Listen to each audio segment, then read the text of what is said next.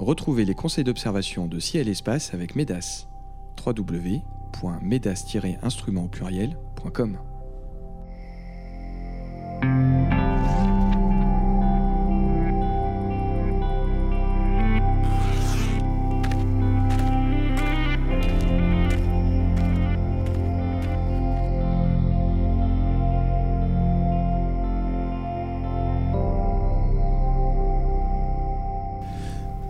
tous et merci d'être à l'écoute des éphémérides radio de Ciel et Espace. Comme chaque mois, conseils d'observation, coup de cœur, conseils photo et récits astro seront au programme de cette émission.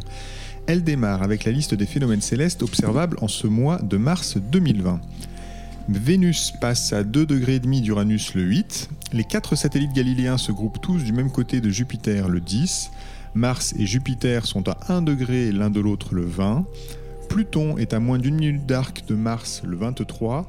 Vénus est à son élongation maximale le 24 et Mars passe à moins de 1 degré de Saturne le 31. Nous évoquerons plus en détail la planète Uranus, l'alignement des satellites de Jupiter, le rapprochement entre Pluton et Mars, l'élongation maximale de Vénus et le beau rapprochement entre Mars et Saturne. Vous pourrez aussi écouter la chronique photo de Cyril Birnbaum, le récit d'un événement passé par Sébastien Fontaine et profiter des coups de cœur de nos deux chroniqueurs. Messieurs, bonjour. Bonjour. Bonjour. Alors Sébastien, c'est désormais notre habitude. Chaque mois, c'est vous qui démarrez cette émission en nous racontant un moment astronomique fort, une observation marquante. Ce mois-ci, quel est le sujet de votre chronique? Alors c'est Uranus et Herschel, euh, son découvreur, puisque on va fêter bientôt euh, les 239 ans de la découverte de cette planète par William Herschel. C'est la première fois de l'histoire qu'on peut mettre vraiment le nom sur une personne qui découvre une planète, hein, puisque toutes celles que l'on connaît jusqu'alors sont connues depuis la plus haute antiquité. Et donc c'est intéressant parce que ce garçon au départ n'est pas du tout euh, astronome, il devient astronome amateur rapidement. Euh, il naît du côté de, Hanovre. Euh, et lorsqu'il est enrôlé, forcé à partir en guerre, la guerre de 7 ans, il est complètement traumatisé par, euh, par les conflits, par tout ce qu'il voit durant ces sept années de, de, guerre. Et donc il va déserter l'armée, fuir en Angleterre, euh, se livrer vraiment euh, à, à ces deux passions que sont l'astronomie et la musique. Il vit de la musique, il est copiste à Londres, il devient organiste également en Angleterre comme à Halifax. Et c'est en parallèle de cette carrière musicale assez reconnue malgré tout qu'il va commencer à fabriquer euh, des télescopes par la suite avec euh, sa sœur Caroline, euh, qu'il ne faut pas négliger dans la grande carrière qu'aura William Herschel en Angleterre. et c'est donc le 13 mars 1781 qu'il observe avec son, télescope, hein, le télescope qu'il a fabriqué.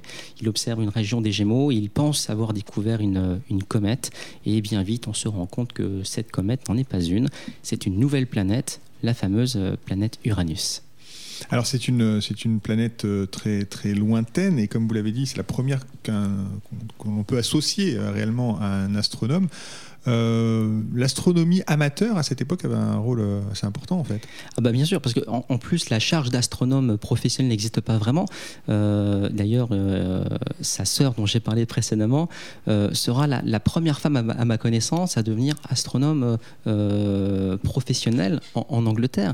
Donc à l'époque, oui, les astronomes qu'on appelle surtout des, savants sont des gens qui touchent un petit peu à tout, notamment à l'astronomie, mais il n'y a pas encore le CNRS comme aujourd'hui ou d'autres d'autres d'autres entités officielles pour devenir astrophysicien. Euh, alors, cette, cette découverte, elle a été faite avec un instrument. Herschel fabriquait lui-même ses propres instruments? Il fabriquait ses instruments, de la taille des, des miroirs euh, jusqu'à la monture, à toute la partie euh, mécanique. Et c'est intéressant parce qu'il va fabriquer vraiment des instruments de très très bonne euh, qualité et c'est aussi pour cette raison que très vite euh, il va avoir un poste finalement euh, en tant qu'astronome royal en Angleterre à la suite bien sûr de la découverte d'Uranus mais aussi parce que c'est vraiment un, concepteur un fabricant hors pair. Est-ce qu'on peut d'ailleurs aujourd'hui encore euh, observer ce, Est-ce qu'il y a des reliques qui existent de ces télescopes qui ont quand même marqué l'histoire ah, des sciences? Alors je pensais que vous parliez d'Uranus. Est-ce qu'on peut encore voir Uranus? Bien sûr, on peut. Et on pourrait presque voir Uranus avec euh, le télescope euh, d'Herschel. C'est ce qu'a tenté de faire notre ami Cyril, je crois.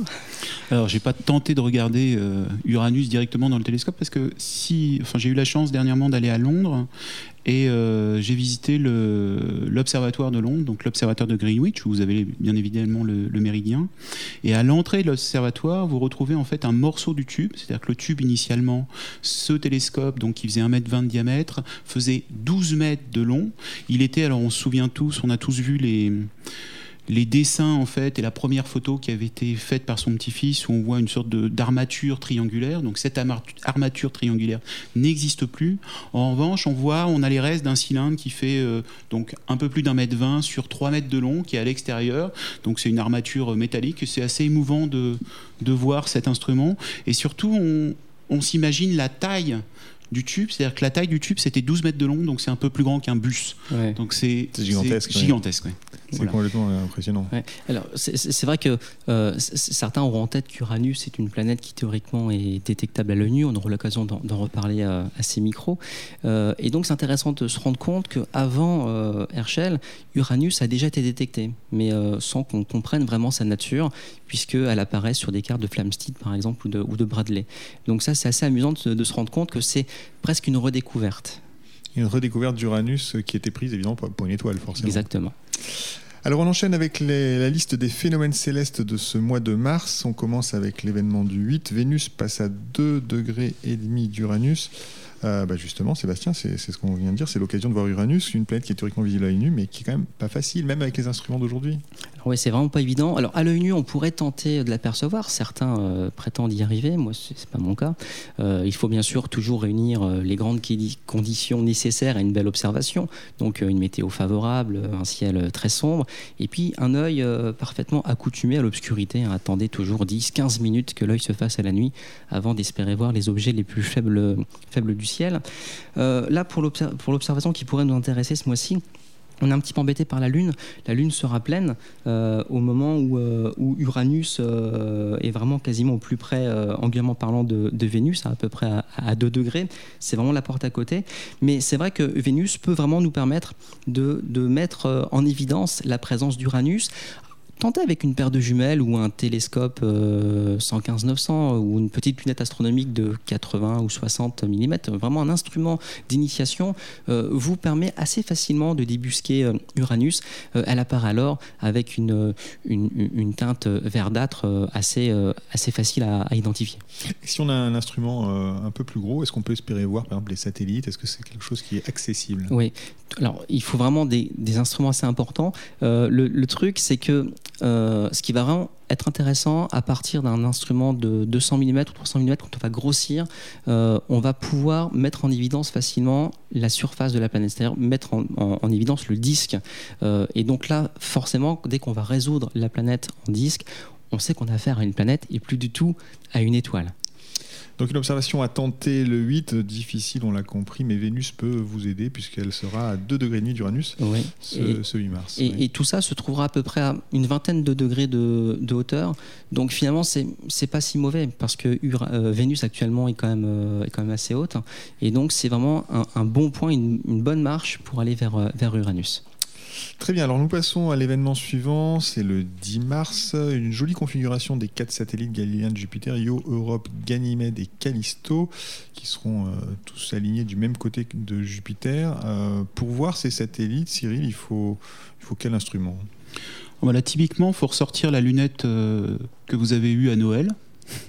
directement. Donc une simple petite lunette d'initiation. Alors si vous avez mieux, évidemment, vous, vous, prenez n'importe quel instrument, mais à partir de la première lunette, vous allez pouvoir voir en fait cette, euh, cet alignement, c'est-à-dire qu'à la fois euh, Jupiter qui sera visible au petit matin sur l'horizon sud-est, pas très loin du Sagittaire, et vous verrez à la fois Callisto, Europe, Ganymède et Io, donc tout bien aligné, la planète à côté.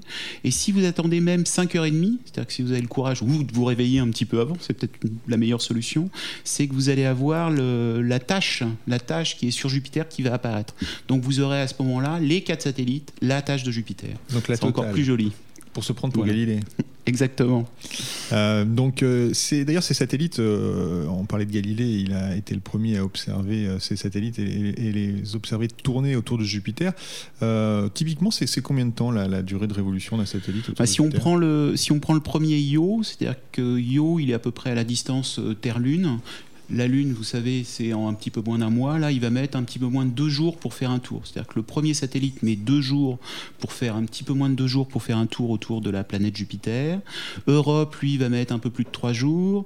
Ganymède, sept jours. Et le dernier, Callisto, va mettre 16 jours. Ça veut dire qu'au-delà de l'événement et de l'observation du 10, ça vaut le coup de l'observer la veille, le lendemain, pour voir tourner Oui, tout ou ça. même dans la même soirée, c'est-à-dire qu'au bout d'une heure, vous voyez que ça se déplace. Alors le moment où on le voit mieux, on l'observe mieux, c'est quand le satellite va passer devant ou derrière la planète, ou quand vous avez un rapprochement de deux des satellites. À ce moment-là, facilement à l'œil, une demi-heure, une heure après, vous vous rendez compte que l'écartement a changé entre l'astre, donc entre la planète et le satellite, ou entre les deux satellites. Et c'est rigolo à observer parce que il arrive aussi que on suive ce qu'on appelle des phénomènes mutuels des satellites, c'est-à-dire qu'il y ait l'ombre d'un des satellites qui se projette sur la planète ou qui cache plus ou moins des- un autre satellite. Et ça, c'est joli, on aura l'occasion de- d'en reparler, je pense, un peu plus tard euh, dans, dans l'année.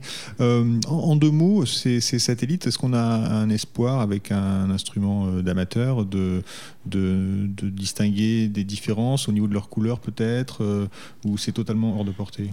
Je n'en ai aucune idée. J'ai rarement observé avec un diamètre supérieur d'un 30 cm et pour moi c'est des points plus ou moins lumineux. Alors peut-être Sébastien a eu l'occasion de voir dans des plus Non. gros instruments. J'ai vu dans des plus gros instruments, moi je n'arrive pas à détecter euh, les légères colorations, euh, euh, par exemple de Yo, tu en parlais, euh, légèrement ocre, même dans un 600, 600 mm, je n'arrive pas à, à voir vraiment. Je, je, je- comme toi, je me rends compte que les éclats sont différents, mais les couleurs ne me sont pas accessibles. C'est certainement mon œil qui est mis en défaut.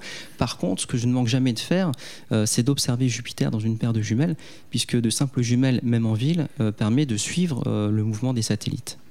Très bien, donc euh, observation autour du 10 mars des satellites de Jupiter pour se prendre, pourquoi pas, pour euh, Galilée.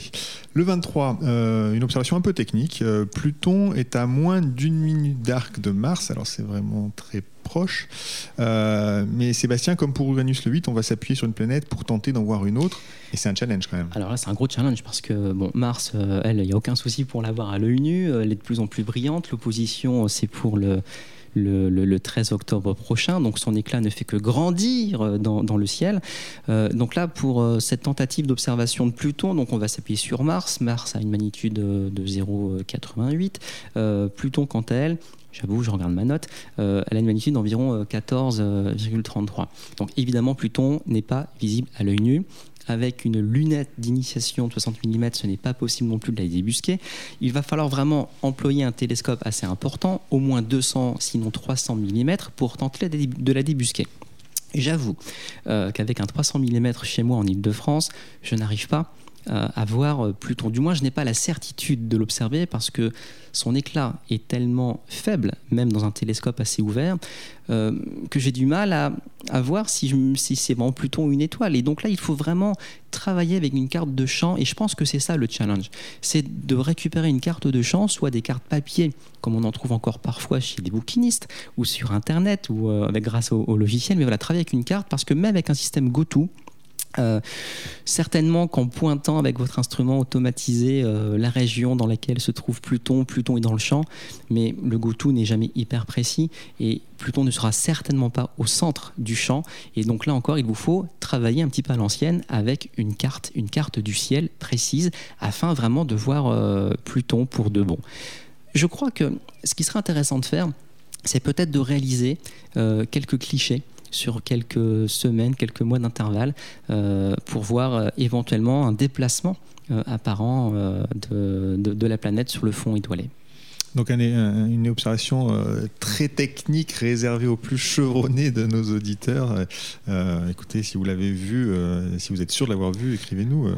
Euh, Bah, vous- je, je- je me permets de rebondir. Chevronné, oui, certainement, mais aussi tout simplement tenace. Je crois que c'est un travail de patience et ça nous rappelle combien l'astronomie, euh, c'est aussi une activité euh, où il faut de la patience. Aujourd'hui, on a peut-être un peu trop l'habitude d'avoir tout de suite une image sur son smartphone grâce à son télescope GoTo.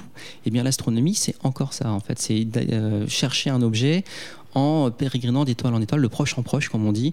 Là, pour le coup, essayer de trouver euh, Pluton. Mais au départ de Mars, vous devriez pouvoir euh, vous en sortir. C'est vraiment pas loin. C'est en haut à droite de Mars. Pluton, c'est vraiment un jeu de patience parce que si on se rappelle la façon dont elle a été découverte par Clyde Tombaugh qui a, Oui. qui a fouillé le ciel euh, pendant des dizaines, voire des centaines de nuits avant de la trouver. Euh, bon, c'est une planète qui se mérite, une planète naine qui se mérite, mais euh, on peut tenter euh, ça, l'observation le 23. Alors si jamais on, on est lassé au bout d'une heure, deux heures, trois heures attaché à explorer le champ, il y a quand même Mars. Est-ce que Mars vaut le coup en ce moment? Oui, oui, bah voilà, plus on va s'approcher de l'opposition, mieux ce sera. Donc là, euh, elle va paraître légèrement giveuse, si je ne dis pas de bêtises. Euh, avec un, instrument de 200 ou 300 mm, si le ciel est très bon, si la turbulence est vraiment peu prononcée, euh, il ne faut vraiment pas hésiter à forcer le grossissement. Mais avant de grossir euh, 300, 400, 500 fois, 600 fois, que sais-je, euh, il va falloir attendre que l'œil s'habitue à Mars. Tout à l'heure, je dis qu'il faut que l'œil s'habitue à la nuit, mais l'œil doit aussi s'habituer à l'objet que l'on observe. On n'observe pas de la même manière une nébuleuse, une galaxie, une planète ou un cratère lunaire. Et donc, pour voir Mars, il faut vraiment s'habituer à chercher de, fines nuances, euh, surtout actuellement où la distance est encore assez importante, euh, et donc euh, chercher les zones plus sombres, les zones plus claires, et peut-être réitérer les observations sur quelques nuits consécutives ou sur quelques heures, c'est-à-dire qu'on peut très bien observer un petit peu Mars et puis euh, euh, passer peut-être à Pluton et puis une, trois quarts d'heure après retourner sur Mars. Et, et Mars n'aura pas vraiment changé. En si peu de temps la rotation ne sera pas perceptible. Mais l'œil en tout cas euh, est, est de plus en plus aguerri et vous vous habituez à aller chercher vraiment de l'information. Et une des promesses quand on observe Mars dans son jardin avec du matériel euh, commun si j'ose dire eh bien c'est de débusquer euh, une de ces calottes polaires. Et ça c'est assez facile à mettre euh, à mettre en évidence à l'oculaire d'un instrument assez modeste voilà 200 300 mm d'ouverture même dans des régions périurbaines. Très bien, donc le 23, ce sera Pluton ou euh, Mars. On passe à l'événement du 31, ben, Mars encore, euh, mais qui aura rendez-vous cette fois-ci avec Saturne. Jupiter est pas très loin. Euh, Cyril, vers quelle heure cela se passe-t-il et dans quelle direction faut-il regarder? Alors c'est de nouveau le matin, ce sera vers euh, 5h10, euh, donc sur l'horizon euh, sud-est. Euh, vous pourrez le voir aussi en ville, parce que c'est 7 degrés au-dessus de l'horizon, donc c'est pas très très compliqué. Vous aurez Saturne et Mars juste à côté, et puis un petit peu plus à droite, il y aura euh, Jupiter, et il y aura à peu près 1 degré entre, euh, chaque euh, planète. Ça, c'est un spectacle qu'on peut donc voir à l'œil nu, il n'y a aucun problème là-dessus. Aucun problème, aucun danger, aucun problème à, à l'œil nu. En plus, vous aurez les lueurs donc du jour qui va commencer euh, à faire son apparition, donc ce sera plutôt assez joli. Et c'est surtout que vous allez avoir un, premier plan, forcément. C'est-à-dire que quand vous êtes en ville, vous aurez éventuellement des immeubles, des, petites choses devant vous, et à la campagne, ce sera encore plus grandiose puisque vous aurez euh, l'étendue euh, de la campagne qui est face à vous. Des arbres, etc. Est-ce qu'on peut d'ailleurs tenter une photo euh, Comment d'ailleurs peut-on la réussir? C'est possible ça? Alors, c'est possible, là, pareil, c'est-à-dire qu'il faut essayer d'avoir, euh, c'est-à-dire que prendre au téléobjectif euh, directement les trois ensemble, ça ne sera pas forcément un, un grand intérêt, c'est-à-dire qu'avec un, un matériel euh, simple, là, parce que vous allez avoir juste trois points dans une, un dégradé de couleur.